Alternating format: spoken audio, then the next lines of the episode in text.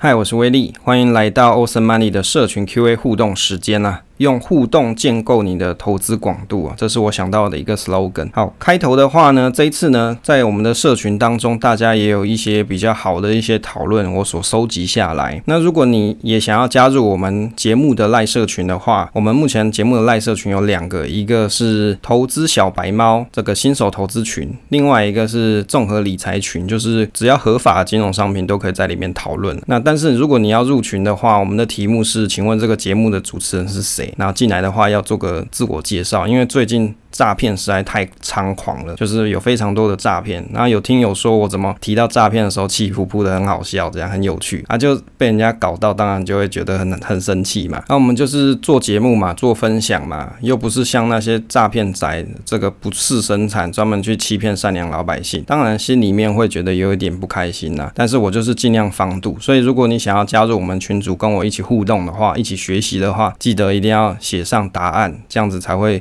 让你可以进来。好，第一个呢，今天第一个朋友是粉红大，他说他有加入一个纯股的这个社群啊，结果一大堆人是这个报名牌啊，或是聊价差，然后版主都不管理，后来他就待不下去就退了。其实我以前还有加过。一种社群一进去啊，就贴这个课程影片给我，当然也是投资理财的啊。然后呢，我一进去他就问我，贴完这个链接之后，就一直问我说：“啊，你怎么不订阅？啊，你都看了怎么不订阅？”啊，我一直觉得说这个版主是你有病哦，然后我就退了，因为会让我觉得很有压力。然后我我才刚进来没多久，你贴了一个比如说 Press Play 的订阅，然后我又点进去看了，但是我觉得目前我还没有需要嘛。那有需要的话，我就会去买。所以其实我自己是觉得做这种这个教学课程啊，或是你写书啊。啊或者是做一些，比如说分享东西是要付费的，这个我可以接受嘛，因为我去金石堂或是博客来，我也会去买一些书嘛，这个没有什么好奇怪。重点是这种强迫推销就会让人家觉得就北宋安内啦，后来我就会退了。其实他这个粉红大提到这个纯股社群啊，其实在赖社群里面有很多。其实你会去看像这种纯股社群，你到底能够在里面吸收什么东西？哦，我自己是觉得啦，如果你你在一个比较良好的社群里面，你可以去吸收一些一些大大他所存股的一些心得跟经验，例如说他怎么把持得住在大跌的时候他不卖股，以及他是怎么去挑选这些存股标的，重点是他可以抱得住。像这样子的心得跟分享，我就觉得非常不错。好像我自己也有一些这个朋友，他有做一些分享，那关于这种存股的东西啊，或是他怎么去保持一种稳健的心态，这些东西都是值得我所学习的。但是其实你在赖社群上面去看，你其实有很多社群啊，它都是这个存股存股群，其实都在聊天呢，就每天在聊说谁又跟谁相爱，这种情情爱爱，这个我就不想看了。好，第二个朋友啊，这个喵，他有问我说，诶，打完 AZ 还好吗？哦，就因为那时候我刚好是在打 AZ 的过程呢，啊，目前是好了，当时快死掉了哦，现在是好了。第三个朋友啊，喵小白，他有提到说，有很多时候啊，他会去羡慕别人好厉害，然后操作赚大钱，还有名牌可以听呢。他有看到我有贴一篇文章，是说喜欢听名牌，以为买股就会。这个飙涨，其实我自己是觉得啊，新手或是菜鸟到了这个股市里面啊，看到别人赚钱，尤其是你同事赚钱的时候，跟你 showing off，跟你炫耀的时候，你心里就会动摇，你就会想说，我是不是也学他一样，或是我听同事讲一下，说什么名牌可以买哦。其实这个是真实案例，我真的有听过我的某同事，他就说，我说你是怎么买股票的？他说啊，因为。那个隔壁的谁谁谁跟我说可以，这个可以买，他就来买。我我听起听到这种东西，我就觉得哦很晕呐。那如果人家害你赔钱，你是不是要拿刀子杀杀他这样之类的？哦，所以买东西你还是自己要去货比三家嘛。你自己买个电器或是买个产品，你都会去货比三家比半天。结果你买股票的时候，就是听隔壁同事跟你讲，啊你就给他买下去。结果赚钱的时候，你可能很开心呐，哦，但是赔钱的时候，你是不是就要气噗噗？第四个朋友是阿良，他说他来到。这个新手群里面，觉得自己是菜比八，大家一起加油啊！其实我觉得。新手投资人，你觉得自己菜比八没关系，重点是你不要一直菜比八嘛。到了之后，慢慢的累积了一点投资的观点跟经验之后啊，相信你对你自己的投资会有更有想法，更有自己的投资哲学。第五个朋友是 Rousseau 哦，他的名字比较长点，是 R O U S S E A U。他有提到说，股市一直下跌的时候，真的很考验人的耐性跟存股策略，所以要用闲钱投资才不会很怕下跌这件事情。那其实我觉得啊。就存股的哲学来说，跟存指数啊有一点点些微的差异。虽然你都是在做储存价值这件事情，但是存指数啊，长期因为指数涨高，ETF 的价格也会变高，但是有可能因为系统大幅的修正的时候，就跌了二三十 percent。可是存个股，因为时间价值你扣掉了，是你可以看得到的，存股的成本变得很低的时候，甚至接近我们存股人讲的。这个存股哲学叫做存股零成本的一个名词，所以当系统性下跌的时候，你的心理压力就会相对小一点点啦。啊，这个是我认为纯 ETF 跟纯个股，你你所看到的方向会有一点点不一样。所以他就有提到说，他这两种方式他都有操作，那各有优缺点，还可以互补一下。那我觉得也不错，就是代表说你有找到一个属于自己的方式。第六个朋友是路易斯，他说他有点看不懂，因为纯指数 ETF 也会因为时间拉长。这个成本降低不是吗？其实呢，如果你用一个简单的案例来感受一下，比如说你存指数三年，那股价涨了十五 percent，可是当市场的系统性下跌三十 percent 的时候，这时候的心态跟存股三年每年零五 percent，系统大跌的时候，个股它当然也会跌，但是你可以感受一下这个差异的地方。好，就是我再重复一次，就是你可以用一个简单案例去想一下，比如说，当你今天你存了指数三年了，存了指数三年，啊，这个指数的股价涨了十五 percent，但是市场系统大跌的时候跌了三十 percent，这时候你的心态跟你买存股三年，每年零五 percent，当然系统大跌的时候个股也跌了，但是你可以去感受一下这两者东西啊，这两种标的对你自己心里面感受，你可以想一下这个差异的地方，因为其实这个就是没有标准答案，就是一个投资体验的问题啊。如果当你想通的时候，你就会想好说，诶，我哪一个东西是我去做是比较安心的。第七个朋友是绍恩，他说他看到朋友跟他讲说，五个商品怎么都零股啊，都就是他买的五个标的都是零股啊。然后他朋友跟他说，如果资金不够，可以集中先投资一个这个标的里面。然后呢，凑到可以买一张或是半张的钱。他问大家说，这样子的说法是对的吗？啊，其实我一直觉得有很多人有一种迷失，就是你一定要买整张这件事，就是我要集中资金先在某一些标的上面。可是对投资新手来说啊，你要想，如果当你在投资的时候，你一次付出的钱很多的时候，那个你的心理压力就会很大嘛。所以你用零股的方式一次买几个，你觉得你有信心，觉得有看好的标的，不管是 ETF 或是个股，但是因为你买入的这个数量并不多，你可以先培养出自己对于投资的体验，那我相信这个会比你一次累积不少的钱，然后一次投入那种那种体验来得好，因为你很容易后者你就很容易心情随之波动嘛，但是前者你可能。比较啊悠闲的方式去看待你所持有的标的。第八个朋友是 Piano，他有提到说，像领这个股东纪念品啊，有时候他会莫名其妙没领到，他想问一下说，到底是以什么日期为基准哦？这个其实在我们某一期节目《妖兽看不懂股东纪念品要怎么领》这一期里面有讲到，到底什么时候要买进股票才能够领纪念品呢？当时我有举了一个例子，就是。以王品举例，比如说王品集团呢，在今年二零二一年嘛，上半年的时候，他有提到说，所有股东都可以领取纪念品，然后他要提醒。持股未满一千股的股东需要自行出席股东会，或是参加电子投票后才能够领取。好，其实这一句是关键啊，就是他有写说你是持有零股的人，你必须要参加电子投票，然后你要拿着这个电子投票单，你才可以领取，或者是你就本人要亲自出席。那王品集团的股东会，它是今年在六月二十九号举行，然后四月二十九日停止过户，最后交易日是四月二十七几号，所以其实你要在最后交易日。之前啊，你就要买进了啊，就是你在这个时间点前去买进是最 safe、最安全，你就可以领到纪念品。第二个 Piano 提到问题啊，就是除权息有一个叫做最后过户日是什么日？是什么意思啊？他有问到这个问题，其实这个真的是一个。必考题耶，因为很多人常常都在问，到底什么是最后过户日啊？因为最后过户日就是公司他要发这个钱钱的时候，就是他要发股息给你的时候啊，他必须要先知道股东有谁，然后去做造这个花名册，然后确定花名册上面有谁的最后一天呐、啊。那最后过户日，它是基准日决定之后，由基准日算起前五日。叫做停止过户日，那以便公司整理股东名册，通常是在除息除权息后的两天。那投资人你必须要在这一天前完成过户，不然你就领不到股利。所以比较简单的记法，其实你不要想得太复杂，就是除权息前，就是它这档个股它要开始除权息，然后要调整参考价的这一天的往前一天，你一定要去买，不然你就领不到股股息啊。有一个例子就写的不错，应该是一个布洛克叫阿金他所写的一个范例，我觉得还蛮直观的。比如说有一间公司 A 公司，它的除权息日是在一百一十年的七月七号，最后过户日是在一百一十年的七月八号，停止过户的期间是。七月九号到七月十三日，那股利发放日是在七月三十号。如果说有一个投资人，他想要参加这一间公司的今年的股息发放、股利发放，他最晚要在除权息日前的一个交易日，也就是在七月六号之前买进 A 公司的股票。如此这样子加上 T 加二的交割期间，他才够赶得上最后过户日七月八号，你就可以进入到股东名名册里面。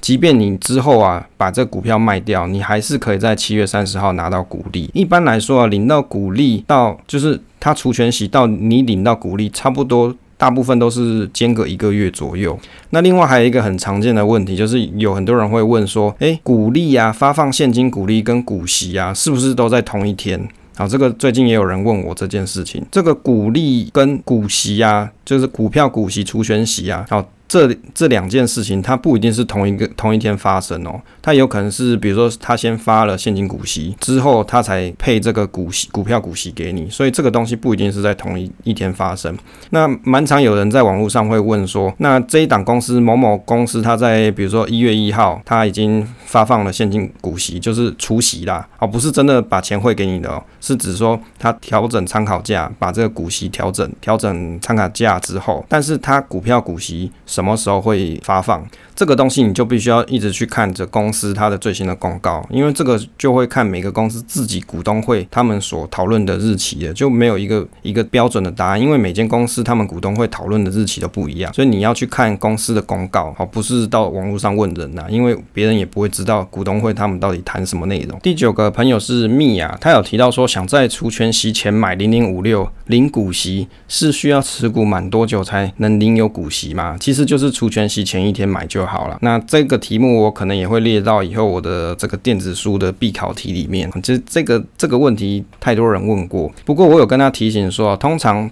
以零零五六的股性来说，你在除权息前买啊，往往都算是这个比较高的点位啦。那如果你真的也要想买的话，通常除权息后可能会是一个不错的买进的点位。那至于你要怎么去看一档标的，它到底什么时间点合适你去买呢？不管是 ETF 还是个股，最简单的方法就是你可以。看一下过去历史的这个 K 线图，然后去观察一下这档标的它在哪几个月份或是除权息前后的股价变化，我相信这就会有一个不错的答案哦。如果通常一档股票它过去的好几年都是这个样子的话，我们就可以比较合理用逻辑的方式去想它未来的趋势，蛮有可能也是这个样子。第十个朋友是谢 Dano，他想要问说，刚才我所提到这个零零五六啊，那它的低点大概会是在什么时候？好，这个就是我刚刚有跟大家分析。你可以去照过去几年的图形来看呐，如果单就零零五六来看，是除权息后是过去几年比较相对低档的点位，好，所以如果你真的想要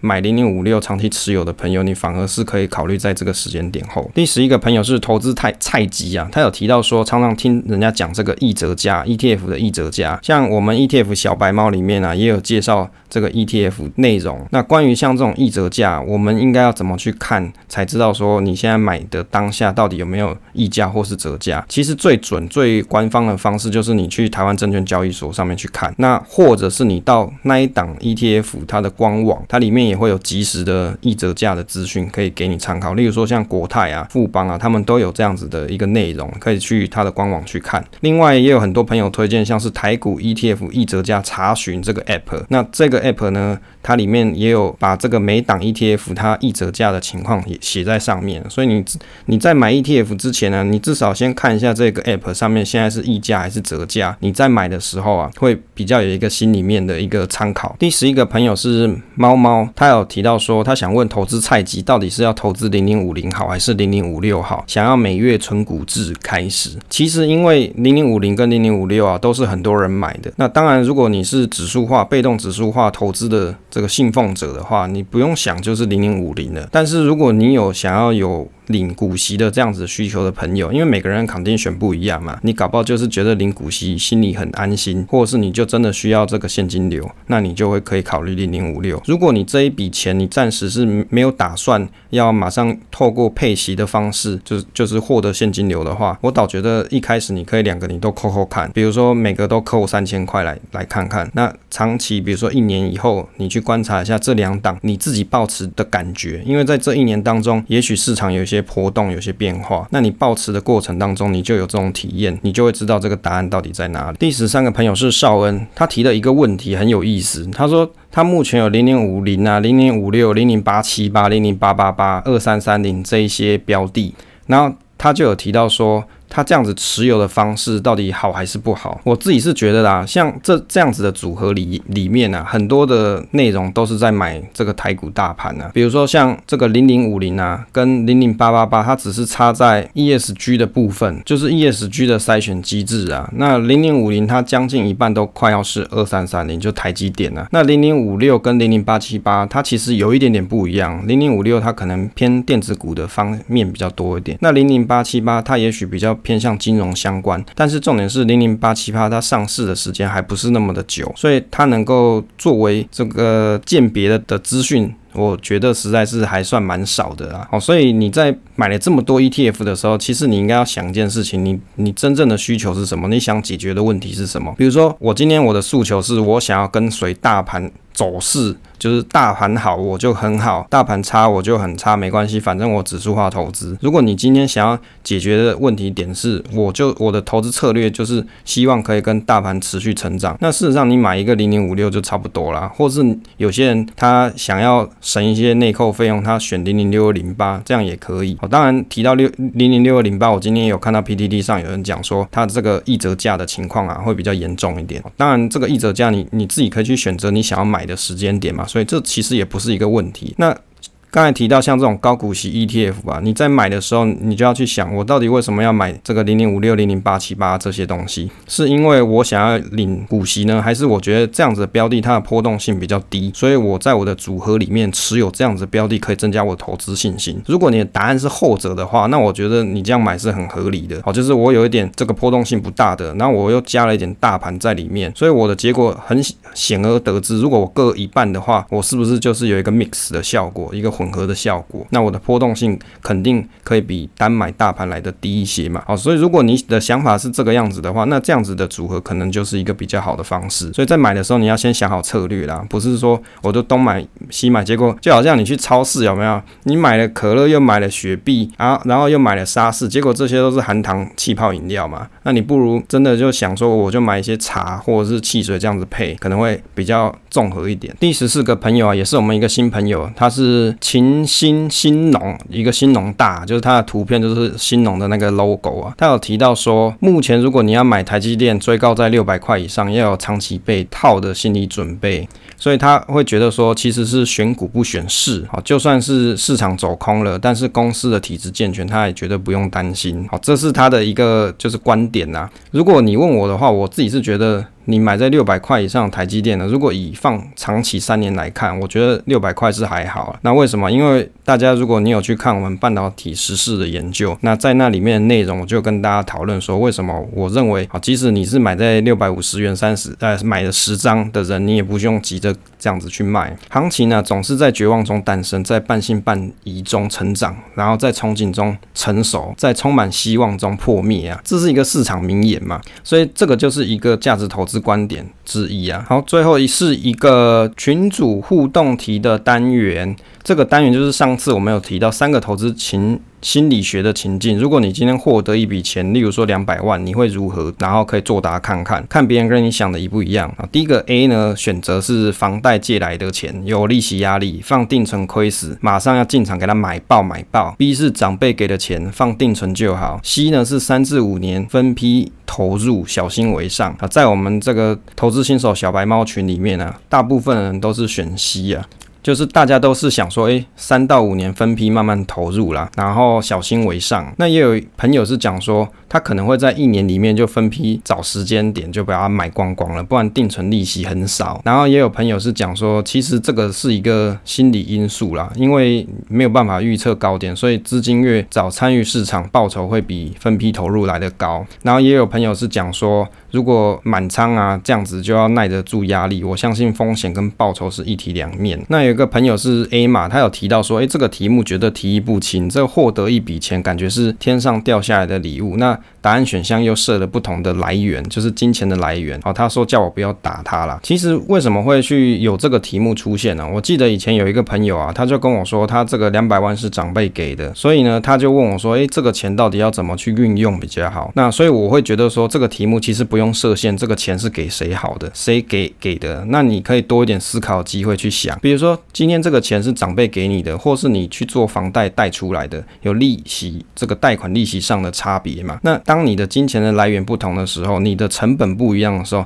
你的观点是不是就会不一样？哦，如果你可以这样子去想。去设想的话，我相信这个题目啊，这个投资哲学，也许在你未来人生某一天，它真的会发生。那如果发生的时候，你已经准备好你的答案了。这个题目啊，其实有很多人应该会遇到。有些人他可能是买房贷款还完了，然后又觉得说钱放在房子里面没赚钱，还要活化资产，他就会去做贷款，然后做投资。那有些人他可能是家人给的遗产，然后给了比如说几百万或者上千万。也有人他可能是因为做生意赚了一笔钱。不过很奇妙是，如果这个钱的来源不同的时候，大家的答案都不太一样，因为借的钱有压力，如果是长辈给的没有，但是就有亲情压力嘛，所以通常你会觉得说一笔钱放在银行领那个少少的定存利息零点七到零点八 percent 很亏啊。如果是我自己的方式，我可能会比较像是在社群里面的艾玛大大的方式，就是我在其实其他的集数的节目里面有提到，我会拿去扩大投资组合，就是假设我今天有了两百万的一个呃来源的收入的时候，我会去扩大投资组合，也就是本来有的配置啊，按比例去。放大，因为我本来就有很多长期持有的部位，那有些存股的成本也很低。那如果是美股的部分呢、啊？因为它已经分散到全球，如果全球都很差，那也就认了嘛。好，全球都很烂啊。